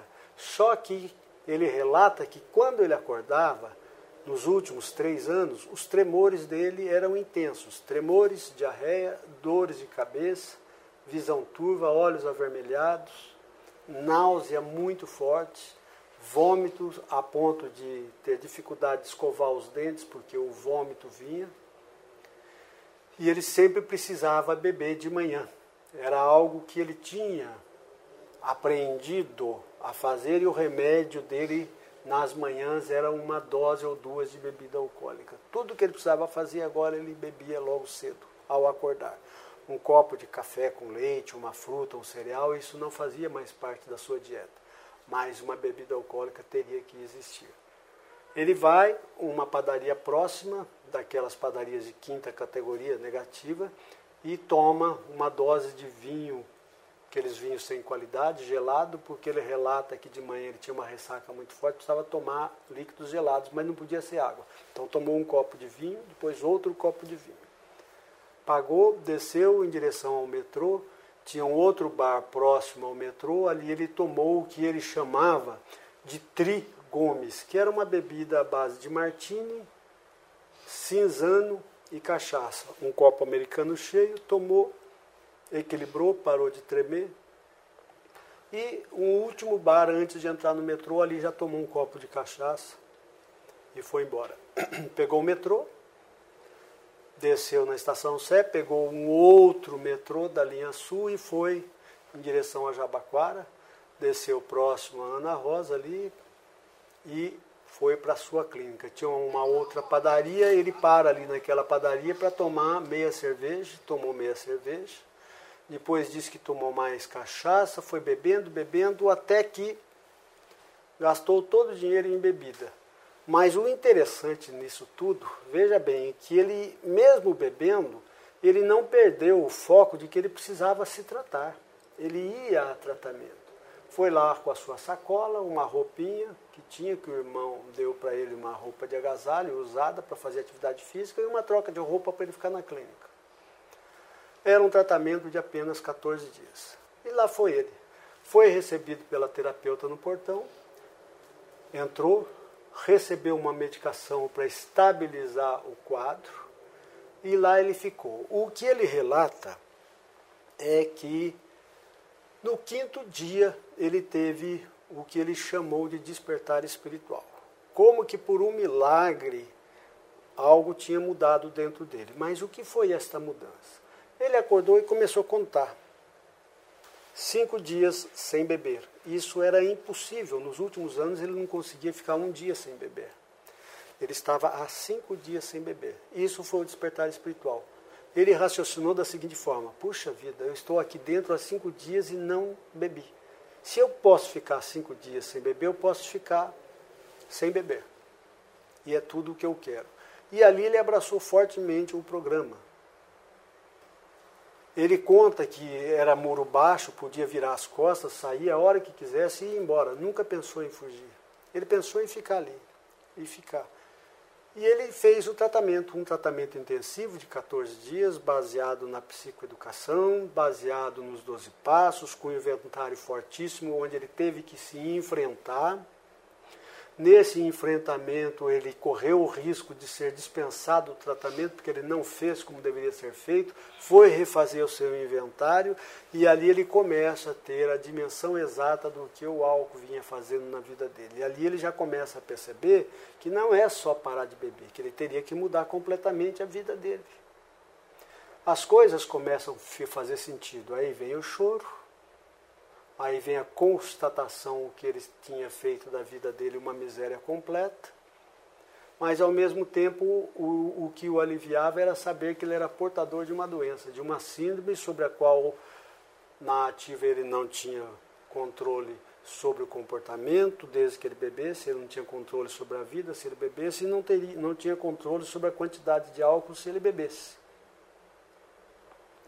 E aí ele finaliza nesses 14 dias todo o seu tratamento. Quando ele finaliza o tratamento, vem o momento da orientação. A terapeuta diz para ele o seguinte: o seu quadro é extremamente grave, mas você respondeu muito bem a esse período. Mas você só tem uma chance na sua vida. E você não pode recair. Para isso você precisa 90 dias, 90 reuniões. Você vai ter que sair daqui, procurar um grupo de alcoólicos anônimos, se inscrever e permanecer nesse grupo. Esta será a sua salvação. E assim foi feito. Quando ele recebe a alta no dia, o seu irmão vai lá buscá-lo, porque até então era a única pessoa que tinha contato com ele. Todos os outros familiares Segundo ele relata, a própria família já tinha inclusive visitado os cemitérios para reservar uma tumba para comprar, porque ele estava à beira da morte, ele iria morrer a qualquer momento. Ele andava pela rua caindo, embriagado, carro parava em cima no, quando ele ia atravessar a rua, ele se envolvia com brigas sem conhecer as pessoas, foi ameaçada de morte. Certa feita, uma pessoa puxou uma faca, depois falou: Ó, oh, chama o irmão dele para levar ele embora daqui, senão ele vai morrer. Ou seja, ele não tinha mais ideia do que estava acontecendo. A própria filha tinha dito para o tio dele, falou, olha, é, tio, eu, eu tenho medo de sair com o meu pai, porque toda vez que eu vou sair com meu pai, eu tenho a impressão que ele pode morrer e eu vou ficar sozinho com meu pai morto na rua. Dizer, ela ficou num trauma incrível. A menina já tinha oito anos. A menina disse que não aguentava sentir o cheiro que ele exalava. Então chegou numa condição subhumana e não tinha essa percepção. Quando a terapeuta falou isso para ele, que ele só teria salvação e se ele recaísse talvez não teria mais retorno, ele percebeu a gravidade. O irmão fora buscá-lo, como eu disse, o único contato ainda da família que ele tinha, e ele pediu então ao irmão que o levasse até a avenida e de lá ele foi a pé, foi procurar grupos. Passou por um grupo, disse que estava fechado, estava, porque ele não sabia os horários. Foi para o segundo, estava, e foi para um terceiro, também estava fechado. Ele relata que, desconsolado, ele sentou numa, cade... numa calçada, na porta de um estabelecimento, e estava chovendo muito era mês de abril em São Paulo e chovia. E ele tomou toda aquela chuva e ficou lá sentado, molhado, desconsolado, com uma autopiedade, saído de uma clínica, não tendo para onde ir, não tendo emprego, não tendo nada, sabendo unicamente que não podia beber. E o que ele fez? Ficou ali sentado. Era em frente a uma creche, no bairro da, do, da Bela Vista, no Bexiga, na rua 13 de maio. E ele disse que ele olhava para aquela creche, do lado tinha uma igreja bonita, que era a igreja Nossa Senhora da Quiropita, ele olhava para a igreja, olhava para a creche e ficava ali. Ali ele sentado adormeceu. Adormeceu. Quando ele despertou, ele olhou, ele viu uma placa na frente dele, Alcoólicos Anônimos. E aí ele relata que achou que estava ficando maluco. Porque tinha uma creche, agora tem um grupo de alcoólicos anônimos, e ficou pensando, será que eu tive apagamento? Porque ele, na clínica, aprendeu o que era apagamento. Será que o meu cérebro está pregando peças em mim? E aí ele lentamente se levanta e dirige-se até o Alcoólicos Anônimos, o grupo Liberdade. Adentra a porta, já a reunião já tinha começado, Ele senta ali, todo mundo bem vestido, bem arrumado, sentou do lado de uma pessoa de branco e ficou imaginando o que será que uma pessoa de branco. Ele até pensou que fosse alguma coisa que não era o que ele imaginava. Essa pessoa de branco levanta, vai dar um depoimento, ele fica sabendo que era um dentista. Ele fica imaginando, como um dentista alcoólatra? Ele não se apercebia que ele também tinha sido um executivo de banco, que também era um alcoólatra. Mas o, o, o, dentista estava ali, muito bem vestido, arrumado, cheiroso. Ele ainda estava, estava 14 dias sem beber, mas estava todo sujo ainda, com a roupa amassada, mal vestido. E ali ele escuta tudo, até que em algum momento tem um instante para a pessoa ingressar no grupo, ele ingressou e faz, começa a fazer parte daquela irmandade. Ele disse que foi uma das melhores sensações dos últimos tempos que tinha passado, porque naquele momento ele passou a sentir-se pertencente a alguma coisa. Ele pertencia a algo, ele passou a pertencer a Alcoólicos Anônimos. Ele saiu de lá muitíssimo satisfeito. Ali mesmo ele já teve um padrinho. O padrinho disse para ele: Olha, venha amanhã cedo, que é sábado, que tem reunião. Ele foi, foi para casa dos pais, dormiu do lado de fora, para ninguém saber que ele estava lá, porque tinha dificuldades com o pai. Levantou no outro dia cedo e saiu sem que ninguém soubesse que ele tinha estado lá. Foi para o grupo, ele tinha um, um, bilhete, já tinha ganhado um bilhete novamente de desempregado, porque tinha saído do outro emprego. E ele estava transitando com esse bilhete, foi para o grupo. Desse grupo, teve uma reunião muito interessante e dessa reunião ele disse que foi com outro grupo numa outra, numa outra localidade na Vila Prudente. E ali ele começou a tomar contato com essa irmandade. Ele foi sábado, duas vezes na reunião, domingo de manhã foi para a reunião, segunda noite foi para a reunião, começa a procurar emprego, e começa a frequentar reuniões, passa o dia procurando emprego, à noite reunião, no meio do dia reunião, todos os dias reuniões. Aquilo que tinha falado para ele, 90 dias, 90 reuniões, passa a ser uma constante. Todo dia reunião, muita reunião, o tempo vai passando, ele consegue um pequeno emprego de vendedor, não dá conta, outro é, bicos e não vai dando conta. Até que um dia ele resolve voltar para a clínica onde ele trabalhou, onde ele se tratou. E ali ele começa a prestar pequenos serviços de limpeza, recolher lixo, e mais ele estava em contato com todas as pessoas em recuperação. E ali ele foi se aprimorando.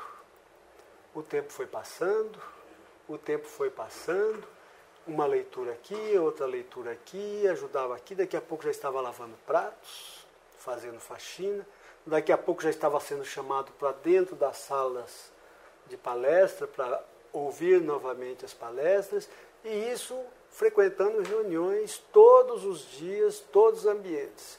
Passou a dormir na, na clínica, passou a se alimentar na clínica, não tinha dinheiro, mas se mantinha. Depois de nove meses ali na clínica, já começou a ganhar algum dinheirinho, algo em torno de meio salário mínimo, foi guardando esse dinheiro. Com o tempo, ele foi melhorando foi melhorando, foi melhorando, o tempo foi passando. Um dia ele resolve que queria mesmo seguir a carreira nesta área. E ele busca cursos fora, busca estudos fora, vai para o Rio Grande do Sul, vai fazer aquele curso de verão, curso de especialização, faz outro curso, até que mais para frente consegue entrar numa faculdade de excelente conteúdo, se forma, pega o grau de especialista, passa a trabalhar, passa a se dedicar, refaz completamente a sua vida, começa a fazer reparações de danos, repara dano com a filha, repara dano com a mãe, repara dano com o pai, repara dano com ele mesmo, deixa cigarro, deixa álcool, deixa remédios, segue regiamente o que o programa diz, um dia de cada vez, não bebe, não usa, não fuma, não faz nada. Apenas pratica o programa, faz atividade física, estuda, vai para a sua religião, ajuda as pessoas, investe o pouco dinheiro que tem nas atividades econômicas que pudesse gerar alguma rentabilidade e com o passar do tempo refaz a sua vida. nunca abandona o, o, o, programa, nunca mais volta a beber e vai obtendo qualidade de vida. E isso faz com que ser sinta-se extremamente grato por tudo aquilo que o programa passa a dar a ele. Em retribuição, ele passa a fazer o que se chama de décimo segundo passo, levar a mensagem para outras pessoas, dar palestras fora, falar sobre a sua vida em lugares. E isso solidifica ainda mais a sua recuperação. Ele passa a ter uma qualidade, passa a sentir-se pertencente agora à sociedade, além de pertencer a Alcoólicos Anônimos, a todos os ambientes, e refaz a vida, começa novamente a vida afetiva, tem um namoro, demora um período, me parece, quando ele relata algo em torno de um ano e meio, alguma coisa nesse sentido. Depois os namoricos passageiros, tenta reatar com a própria ex-esposa, reata, mas é um naufrágio afunda tudo outra vez, até que não dá certo efetivamente. Posteriormente, conhece uma pessoa, casa-se com esta pessoa, é feliz, ama a família, ama a companheira que está e a sua vida segue uma vida sem bebida, sem drogas, sem álcool, sem absolutamente nada da ativa. Sempre buscando cada vez mais, cada vez mais qualidade e sempre lembrando da condição essencial de ser um dependente químico em recuperação e demonstrando não só para ele, mas para todas as pessoas a quem ele leva a mensagem, que é sim possível sobreviver a um ataque voraz da dependência química e ainda assim sair daquele inferno reconstruir a vida com qualidade muito maior do que antes da própria, do que a própria dependência química. Então isso é possível. Ele torna-se uma pessoa extremamente produtiva, extremamente respeitada na área que ele atua, extremamente respeitada socialmente falando, porque ele agora não bebe, ele agora não dá vexame, ele agora é responsável, ele agora é cumpridor dos seus horários ele agora é um adicto em recuperação. Portanto, neste segundo bloco que eu coloquei para vocês a respeito da síndrome da dependência química, inicialmente como ela se instala, e de um modelo muito rápido de recuperação onde a pessoa passa por uma intervenção, ela vai a um tratamento breve, ela sai, ela passa a frequentar este é, grupo de alcoólicos anônimos, além do que ele participou do ambulatório desta clínica durante muito tempo, mais de 10 anos frequentando as reuniões do ambulatório, que eram reuniões profissionais, e isso sedimentou muito a recuperação desta pessoa, do C. Ele então reconstrói a sua vida, mas jamais perde de vista o que a doença da dependência química fez com ele na ativa e o que a recuperação proporcionou para ele na reconstrução de uma vida com muito mais qualidade de vida. Portanto, todo o programa de recuperação, ele não abre a porta do céu para a pessoa entrar, mas ele abre a porta do inferno para o indivíduo sair do inferno. A construção rumo ao céu, quem vai construir é cada adicto, é cada adicta que pretende modificar a sua vida. Mas saiba que isto é possível não é difícil, mas também não é fácil, só é diferente. Não perca o próximo bloco que eu vou mostrar como esta pessoa também consegue reparar danos com a família e de que forma a família pôde também modificar o seu comportamento e se beneficiar de uma recuperação.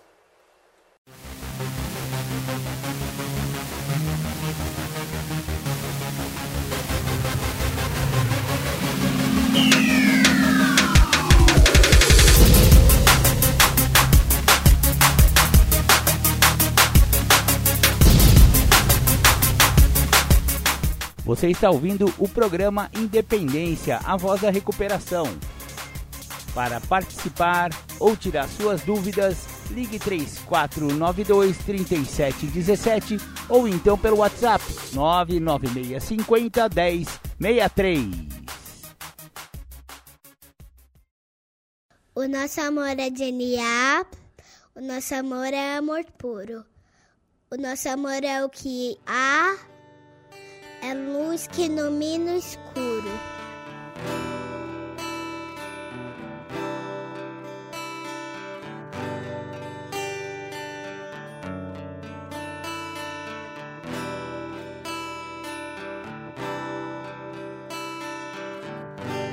Acreditamos num Deus que promove um processo de luz onde acontecem os resgates das vidas. Um Deus que mora em narcóticos anônimos, dentro das salas e dentro dos corações dos adictos em recuperação, para que nenhum adicto morra sem antes conhecer os caminhos de NA. Esse Deus ele tem mensageiros que levam essa mensagem de uma maneira amorosa, porque esse Deus, o nosso Deus, o Deus de NA, é só amor. O nosso amor. O nosso amor é de NA, o nosso amor é amor puro. O nosso amor é o que há, é luz que ilumina o escuro. O nosso amor veio dos guetos, viadutos, bares e favelas. O nosso amor é azul e branco, dos becos. O nosso amor é do Deus da aquarela. O nosso amor é de louco, é de valente. É de música cantada por vozes de beleza. É de Armando, Murilo, é da gente. O nosso amor é de proceder com certeza. O nosso amor tem rebolo, tantã e tamborim. O nosso amor tem batuque de coração. É, o nosso amor não tem fim. O nosso amor tem ganzá, pandeiro e muita emoção. O nosso amor é de alma sofrida. O nosso amor é do primeiro mentor. É de criatura não esquecida. É amor de sangue, de luta e de calor. O nosso amor não tem nome. É de Ronaldo, Rodrigo ou Roseli. Nosso amor já passou fome. É amor que não se vê por aqui. O nosso amor é de resgate e ajuda. É amor de mil amores. Amor que tudo muda. Virtudes no lugar das dores. É amor de bicho solto e cicatriz. Amor que se conversa com o olhar. É lágrima seca de mãe feliz. É consciência e capacidade de amar. É amor que dança na pauta. Amor que sonha acordado. É de cada um que faz falta. Amor de prazer, caridade e pecado. É prece do silêncio no peito. É pintura na cara do louco. Amor decente de respeito. É, nosso amor não é pouco. É amor só por hoje. Amor guerreiro. É briga boa para bom brigador. Uma dádiva do amor primeiro. É experiência de vida, é amor. O nosso amor é brilho não esquecido. O nosso amor nasceu sem partida. O nosso amor é amor querido é amor de NA, amor de vida.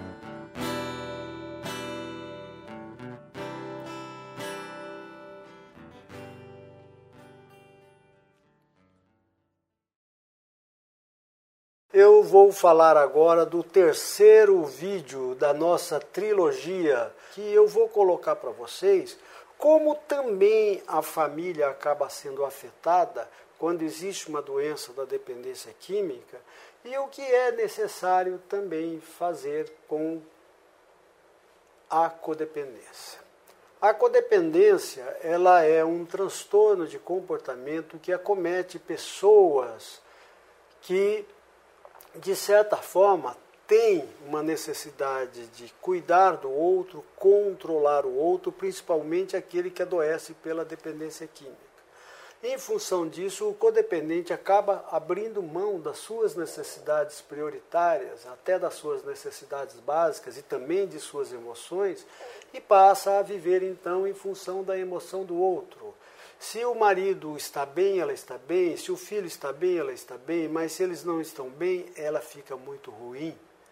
Se alguém sai de casa e é dependente químico e não retorna, basta uma ambulância passar com a sirene aberta lá embaixo, o coração sai pela boca. Se toca um alarme de WhatsApp, de um celular, é uma palpitação, é um desespero. O que será que está acontecendo? Se vê algum noticiário na televisão sobre algo nesta área, é aquele desespero tomando conta. Isto é codependência. O codependente, ele não sabe o que fazer e não se sente muito útil também quando o outro entra em recuperação e se o codependente não conhecer o que é recuperação. Então, quando se fala da necessidade do dependente químico é, é, se tratar, nós falamos também da necessidade da família se tratar, porque a família é afetada no seu todo. E há necessidade de uma abordagem muito específica em cima do quadro da codependência para devolver a este familiar e aos outros que foram afetados uma qualidade de vida, porque muitas vezes o dependente químico ele alça voo rumo à sua recuperação e a família fica estagnada, fica parada, porque ela não sabe o que fazer, ela não aprendeu como lidar com a sua codependência. Eu costumo dizer que o dependente químico é aquela pessoa que passa a mão num facão e entra numa floresta fechada e vai abrindo uma picada. Ele não sabe para onde vai, ele só vai. Vai indo, vai entrando naquela mata fechada, a família não sabe para onde ele está indo, mas vai atrás dele, vai tentando controlá-lo, vai tentando segui-lo, está querendo que ele pare. A algum momento ele para. Quando ele para, ele joga o facão fora e pega o seu caminho. E a família fica ali no meio da mata, perdida, sem saber o que fazer. Esta analogia ela mostra muitas vezes como o familiar se sente quando o membro adicto entra em recuperação e quando ela não faz nada. Eu vou relatar aqui brevemente o caso de uma jovem senhora que ela se dedicava completamente ao seu jovem marido, tinha então eles três filhos. Ele já havia é, é, é passado por todos os setores da, de um emprego público, e quando ele não conseguia mais responder, nós estamos falando aí de 22 anos atrás, quando ele não conseguia responder mais positivamente no trabalho, ele foi encostado literalmente num departamento onde havia, segundo ele, vários outros adictos. E eles passavam dias, tardes, manhãs, jogando dominó, fumando, e quando escapava ia beber, e quando saiu à noite, muitos iam se embriagar. Só foi piorando a sua condição, esse jovem foi progredindo cada vez mais e a esposa foi junto com ele.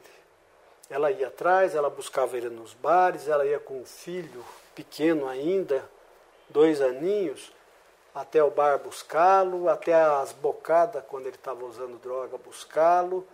Ela xingava, disse que não aguentava, ele saía, para a casa da mãe, ela ia para a casa da sogra também, depois voltavam dava dinheiro para ele, ele batia nela. Olha, era uma situação de penúria. Depois de muito sofrimento, esse rapaz pede ajuda.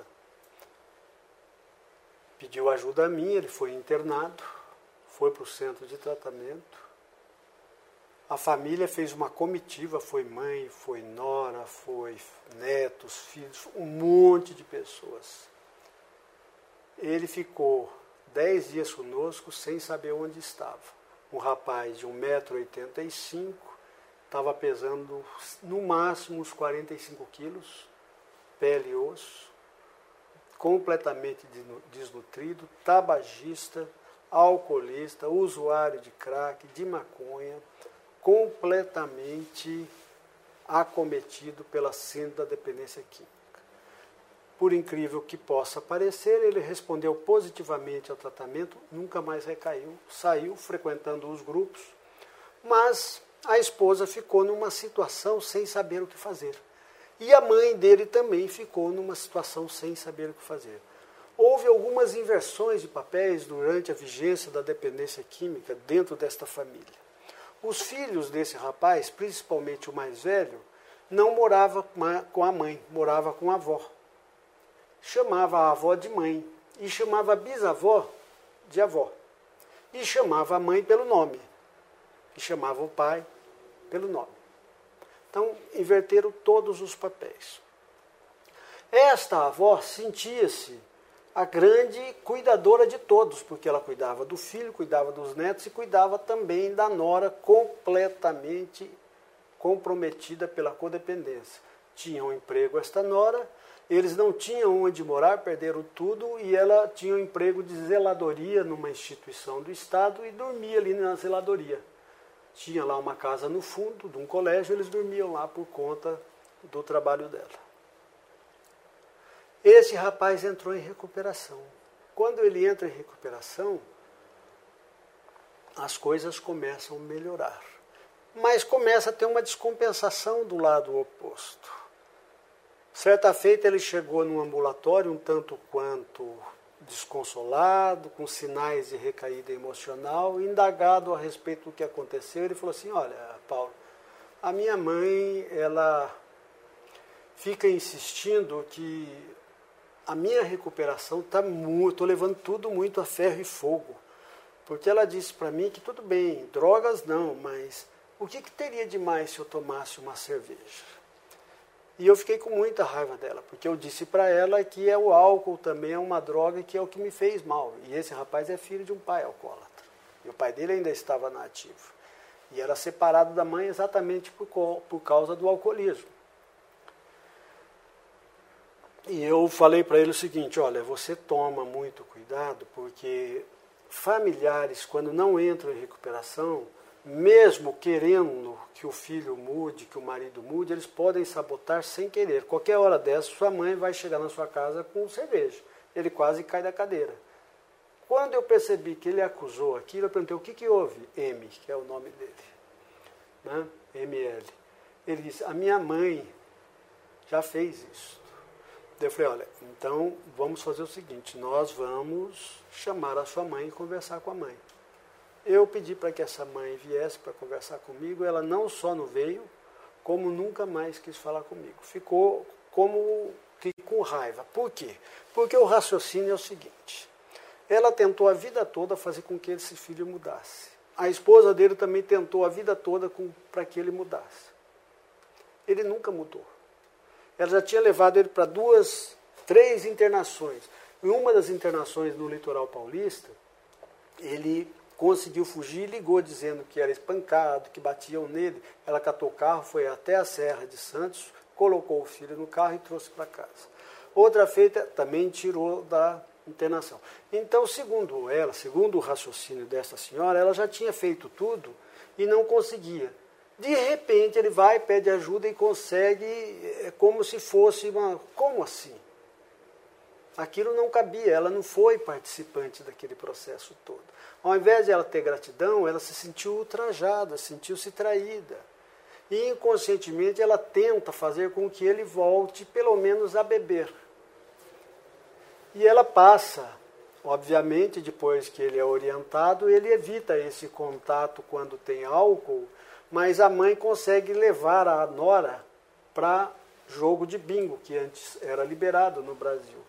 E a esposa desse rapaz torna-se dependente de bingo, gastando muito dinheiro. Foi aí que ela foi a tratamento. Quando esta moça, a esposa, vai a tratamento, nós recomendamos uma internação para codependência também de 14 dias.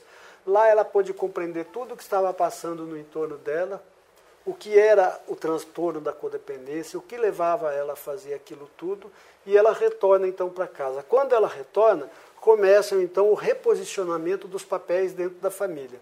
O filho que morava com a avó voltou para casa e passou a chamar a mãe de mãe, e a avó que ela chamava de mãe passou a chamar de avó e a bisavó de bisavó. Essa avó ficou mais furiosa ainda, porque veja como a doença funciona. Era como se ela tivesse tendo perdas e não ganhos. Então é incrível, porque quando nós olhamos a dinâmica da doença, não dá para imaginar, porque quando as pessoas falam em dependência química, ela imagina que dependência química é o ato de usar uma droga, é o ato de beber.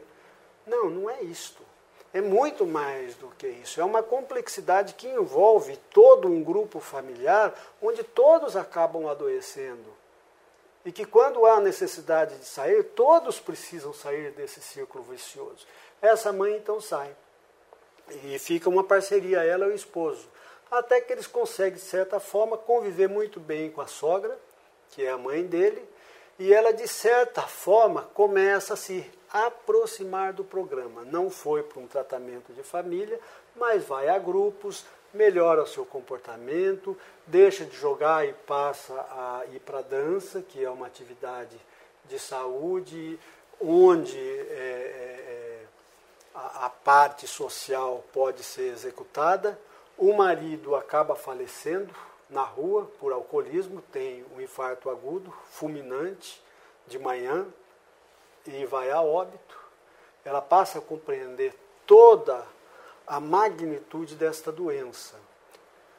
E aí há todo um processo de mudança dentro dessa família. Com o decorrer do tempo, dez anos passados, esse rapaz me liga que o filho dele também se envolve com drogas. Tem a questão do fator genético, tem a questão do ambiente onde esse rapaz vivia, mas esse rapaz também foi a tratamento e na família passa então ter o programa o filho mais velho, o pai, a mãe, outra filha, enfim, todos abraçando um programa de recuperação e mudando completamente a vida. Hoje, passado ao todo 23 anos, desde que esse rapaz nos procurou, eu estive em contato recente com ele. Ele mora numa cidade média em São Paulo, no interior de São Paulo, reestruturou sua vida, tem sua casa própria, tem seu carro, tem um emprego, não trabalha mais em instituição pública como funcionário público, trabalha numa empresa privada, tem um cargo de confiança, tem uma retirada financeira que dá não só para manter a ele, como aos cinco filhos, porque depois que ele entrou em recuperação, ele acaba tendo mais três filhos, né, um dos quais gêmeos. No, no, no, final de toda essa desestrutura ocasionada pelo álcool, pelas drogas, eles conseguiram se restabelecer. Mas o que fica de essencial é a necessidade que o familiar tem em se tratar. Porque muitas vezes, quando não há tratamento, o familiar, mesmo não querendo, ele acaba influenciando, contribuindo ou até sabotando o tratamento da, do dependente químico em recuperação, mesmo que não queira acabar atrapalhando, porque não sabe. Tem família que chega assim, puxa vida, mas você precisa ir todos os dias para o grupo? Ele precisa, é a manutenção. É como a pessoa que teve câncer e que precisa fazer quimioterapia, precisa fazer radioterapia. É como uma pessoa que tem um problema renal, precisa fazer transfusão, precisa fazer tratamento. Muitas vezes o familiar que não conhece, que não teve uma abordagem, que não teve o tratamento, ele acha que não, já fez uma parte do tratamento, está curado. Não há cura. Tem o tratamento em várias fases, várias etapas, depois tem a manutenção. Essa manutenção, um dia de cada vez, é para o resto da vida da pessoa. E isso tem que salientar. Então a família precisa-se muito desta abordagem, muito dessa estrutura para poder ter qualidade de vida também, porque ela foi afetada. É a quarta característica da doença da dependência química. Ela contagia emocionalmente as pessoas que convivem no entorno do dependente químico. Esta é uma breve história que eu conto para vocês de um caso assim aparentemente muito simples, mas que foi um caso que exigiu muita dedicação, um caso que exigiu múltiplos profissionais para poder auxiliar uma família que, a priori, quem olhava, não dava mais valor algum e tampouco acreditava que esse jovem pudesse se recuperar. Só uma parte, certa feita eu encontrei com esse rapaz na saída do metrô em São Paulo, ele com, a, com o filhinho pequenininho, né, de uns 3, 4 anos, completamente embriagado. Eu o cumprimentei, ele olha e não me reconhece. Ele não conseguia. E eu tinha um conhecimento com esse rapaz de mais de 15 anos. E na verdade ele não me reconheceu, ele não sabia o que, que estava acontecendo ali. Então imagina o estado que esta pessoa chegou. No entanto, ele foi capaz, graças a uma intervenção de pessoas que se interessavam. E graças também, graças também ao interesse de outras pessoas, toda a família foi resgatada e hoje podem usufruir de uma vida sem álcool, sem drogas e mais, com qualidade. Esse jovem hoje já é avô, esta jovem também já é avó, já tem netos e os filhos estão trilhando também por um caminho sem drogas, a não ser o mais velho, que já entrou em recuperação também por uma internação. Muito obrigado pela atenção e até a próxima. Muito bacana, você ouviu então Paulo Campos Dias, autor do livro Um Elefante na Sala, em seu curso de dependência química. Muito, muito bom.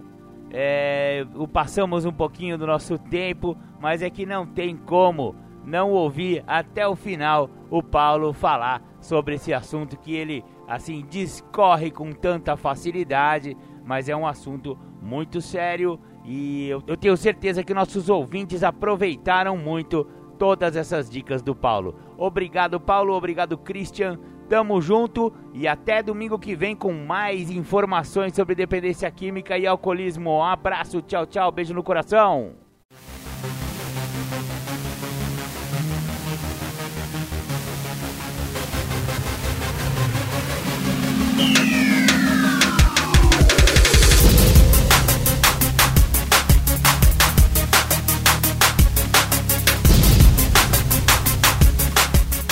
Você ouviu o programa Independência, a voz da recuperação, uma parceria da ADUSMEC, Associação dos Usuários da Saúde Mental de Capivari e da Rádio Alternativa 106,3. Até domingo que vem, com mais informações a respeito de dependência química e alcoolismo. Obrigado, até mais!